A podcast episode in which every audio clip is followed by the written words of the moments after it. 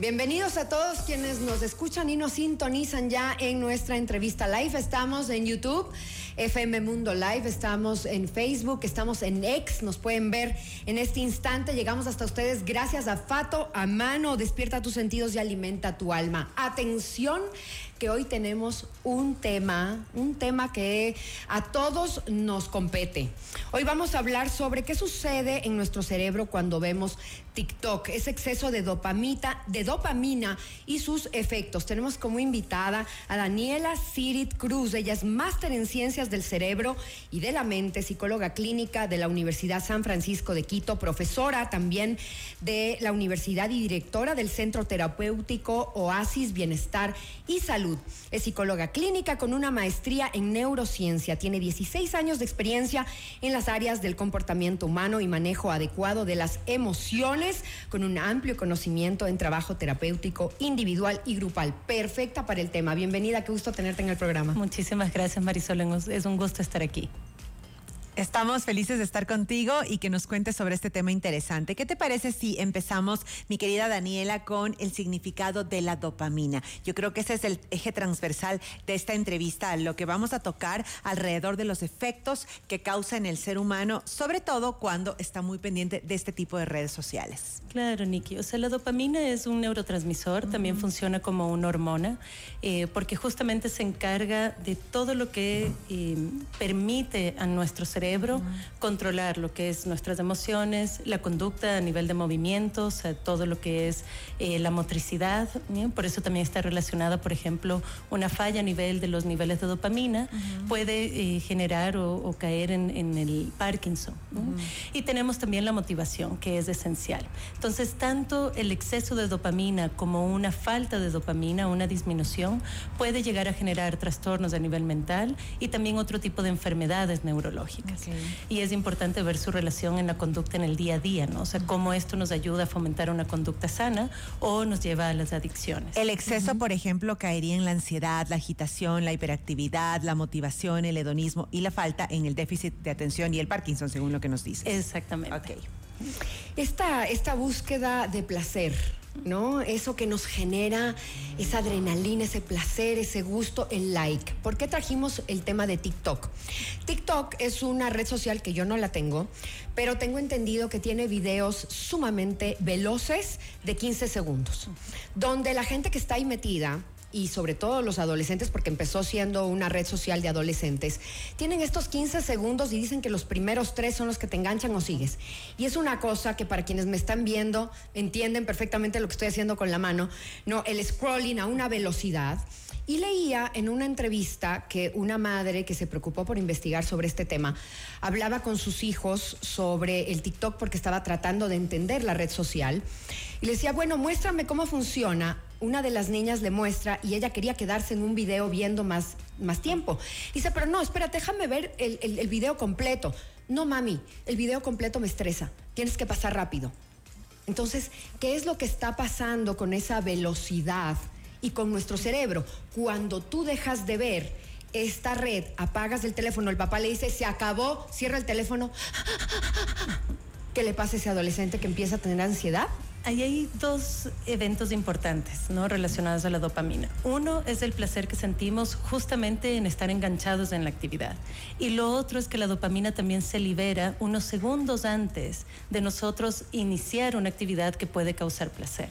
Es eso lo que permite y es la relación que tiene la dopamina con la motivación. El momento que vamos a hacer una actividad que nos reta, una actividad que sabemos nos trae cierto placer o una actividad que puede ser satisfactoria para otras personas o para nosotros, por eso también se relaciona con lo social, con nuestra interacción con lo social, es lo que la, dopamina nos permite decir, prepárate para esto, prepara nuestro organismo para justamente engancharse en esa actividad. Pero el problema es que cuando tenemos actividades como esta, lo que estás diciendo, ¿no? el scrolling, el, estar...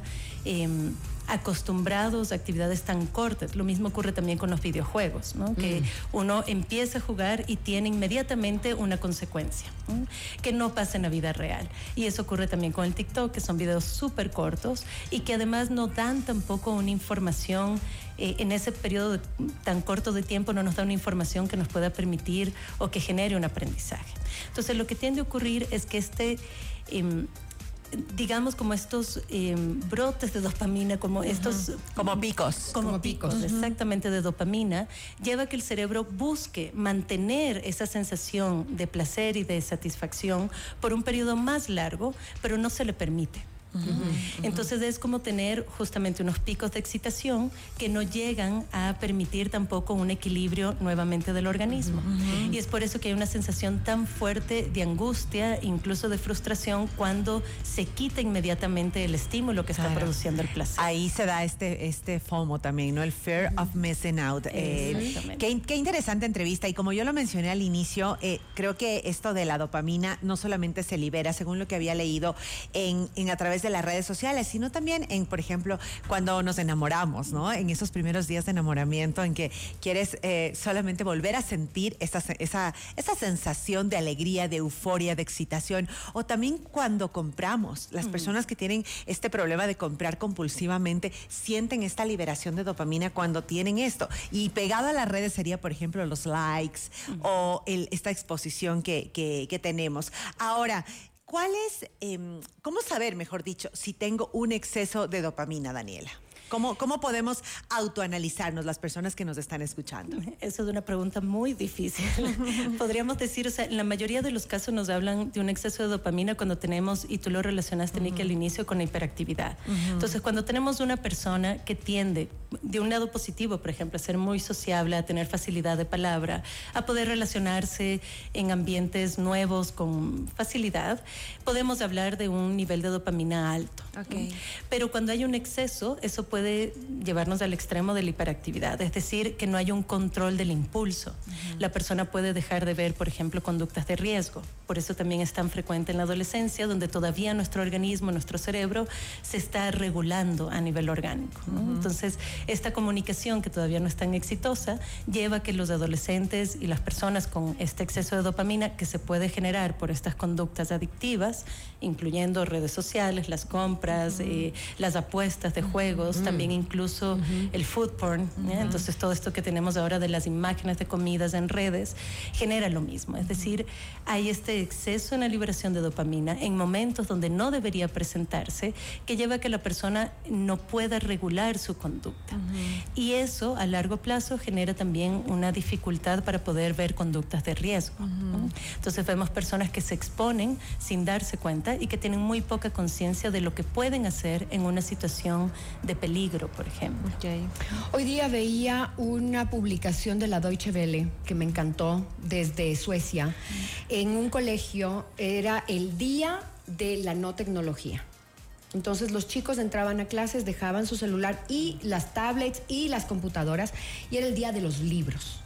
Entonces una profesora entrevistada decía, no podemos negar que estamos viviendo en una época de tecnología pero también está en nuestras manos regularla y volver a conectar a los chicos y volvernos a conectar como adultos con lo tangible, lo real, el libro, la conversación, el vernos a los ojos, el tener este diálogo. ¿Cómo nos podemos autorregular y ayudar también a nuestros hijos a regularse? Porque los padres también van perdiendo el control. Y esta es la parte importante, lo que mencionaste, Marisol, es la relación con los demás. Cuando nosotros quitamos la tecnología, permitimos justamente que los niños, por ejemplo, puedan interactuar en momento real con otras personas y que tengan una mejor o mayor concepción o, percepción de sí mismos. Esto es algo que hemos perdido en la actualidad. Las redes sociales ayudaron mucho a conectar en un momento, cuando iniciaron, surgieron con esa idea. Eh, en la pandemia fueron muy importantes, incluso los juegos eh, digitales para los chicos en poder conversar con sus amigos, tener un que no podían tener en la realidad. Pero lo que vemos ahora es que esto se ha convertido, y justamente por el placer que generan, mm. en que ese, ese es el mundo real y más bien hemos perdido destrezas para poder relacionarnos en el mundo real. Entonces los chicos cada vez se encuentran más perdidos en quiénes son, eh, tienen un temor también a cómo los ven, porque además comparamos constantemente las imágenes que observamos y la vida que observamos con la nuestra. Y nunca vamos a llegar a tener esas vidas porque entendemos que elegimos lo mejor de lo que nos pasa para postear. Y además esas vidas, exacto, no son reales porque nunca posteas una pena, un dolor, posteas solo felicidad, entonces esas vidas son falsas. Estamos hablando, conversando con Daniela Stirit Cruz, ella es máster en Ciencias del Cerebro y de la Mente, psicóloga clínica de la Universidad San Francisco de Quito, sobre qué le sucede a mi cerebro cuando veo TikTok, cuando tengo este exceso de dopamina y cuáles son sus efectos. Marian Rojas Estapé dice que ella escribió justamente a la empresa china de, TikTok para pedirles que pongan una pausa entre cada video porque eso va a ayudarnos a la salud mental, sobre todo a la salud mental y que por supuesto no le contestaron. Mira, y es Marian Rojas Estapé. Ahora, ella también dice que no hay que satanizar a las redes porque las redes son súper buenas para trabajar, para tener un, un espacio de negocios, de network, para reencontrarnos con gente que no habíamos visto hace mucho tiempo. Simplemente hay que aprender a manejarlas, a tener dosis importantes. Entonces, hablemos de la función motivacional de la dopamina. ¿Para qué? Sí nos puede ayudar como seres humanos y si los padres nos están escuchando, ¿cómo les puede ayudar a los chicos, Dani?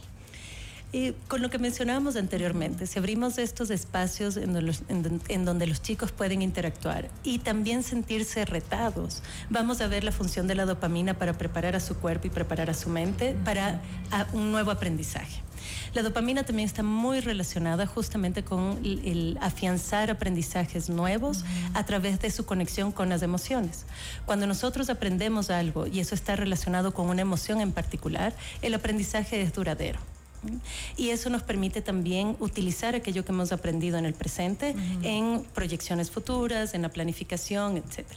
Si nosotros ahora fomentamos estos espacios donde los niños puedan justamente interactuar con otros, sentirse retados, observar a otras personas hacer actividades que puedan para ellos ser significativas, vamos a tener el uso de esta dopamina en su función de asociarlo con algo que puede ser importante y valioso, y no únicamente con las redes. Lo asociamos Claro, sin duda. Ahora, el cerebro de un niño es como una esponja, ¿cierto? Todo lo que tú le des va a absorber. ¿Qué pasa si las nuevas generaciones bueno, nacen ya con esta tecnología pegada al lado, es parte de nuestras vidas porque es lo que están viendo y lo que están aprendiendo esta velocidad de ver, así sean eh, videos educativos o lo que fuera, más allá del entretenimiento, porque también si eliges lo que, lo que quieres ver, pueden ser cosas muy educativas, pero esta velocidad, ¿es beneficiosa o va a ser perjudicial a largo plazo? Va a ser perjudicial. Sí, eh, incluso hay muchos cuestionamientos alrededor de algunos programas educativos eh, para niños pequeños, menores de 5 años, que muestran una gran cantidad de estímulos en un periodo de tiempo muy corto. Y lo que estamos viendo es que esa sobre, eso se convierte en una sobreestimulación. Y justamente al activar esta sensación de placer y de satisfacción, lleva a que el niño no logre aprender a demorar la respuesta ante ciertas situaciones de, la vida. El vivir en sociedad eso mm, lo hemos visto en la psicología desde muy temprano, es eh, el poder vivir en sociedad implica el demorar la satisfacción de nuestra necesidad. Aprendemos justamente a esperar, eh, a esperar la satisfacción de nuestro trabajo, de nuestras profesiones, etcétera. Estudiamos cinco años para luego poder ejercer. Eh, tenemos, por ejemplo, queremos tener una familia, pero necesitamos también esperar a tener la pareja adecuada, etcétera. La espera siempre nos atraviesa. Y lo que estamos haciendo con nuestras nuevas generaciones es que eso se convierta en la inmediatez. Ellos esperan que todo se dé de manera inmediata, porque es lo que están teniendo a partir Y si no funciona, no sirve. Exacto, ni siquiera lo intentan, muchas veces ni siquiera lo intentan. Y ahí vemos también esta dificultad que tienen de anticiparse a algo placentero es si no es placentero inmediatamente, no voy a esperar para ver qué pasa después. Y eso va a traer también algo que, uno de los estudios que estaba revisando justamente para la entrevista es que también es importante eh, la relación que tiene la dopamina con el tipo de personalidad.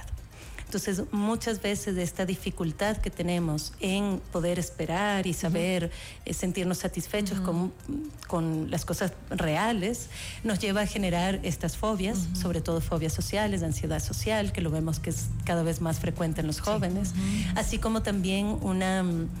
Eh, nos hablaban como de esta incapacidad de la persona de poder expresarse con autenticidad. Entonces, creo que son algunos de los efectos de largo plazo. Qué interesante. Debemos seguir hablando de este tema porque creo que no solamente está presente en jóvenes y adolescentes, sino también en muchos, en muchos adultos, Daniela. Eh, Tú dirías entonces, ya para cerrar, porque se nos terminó el tiempo en la radio, es corto y tenemos que aprovecharlo al máximo, la clave está en la moderación. Y tenemos que autorregularnos, ¿no es cierto? Y en caso de los niños, guiarnos los profesores y por supuesto los padres de familia.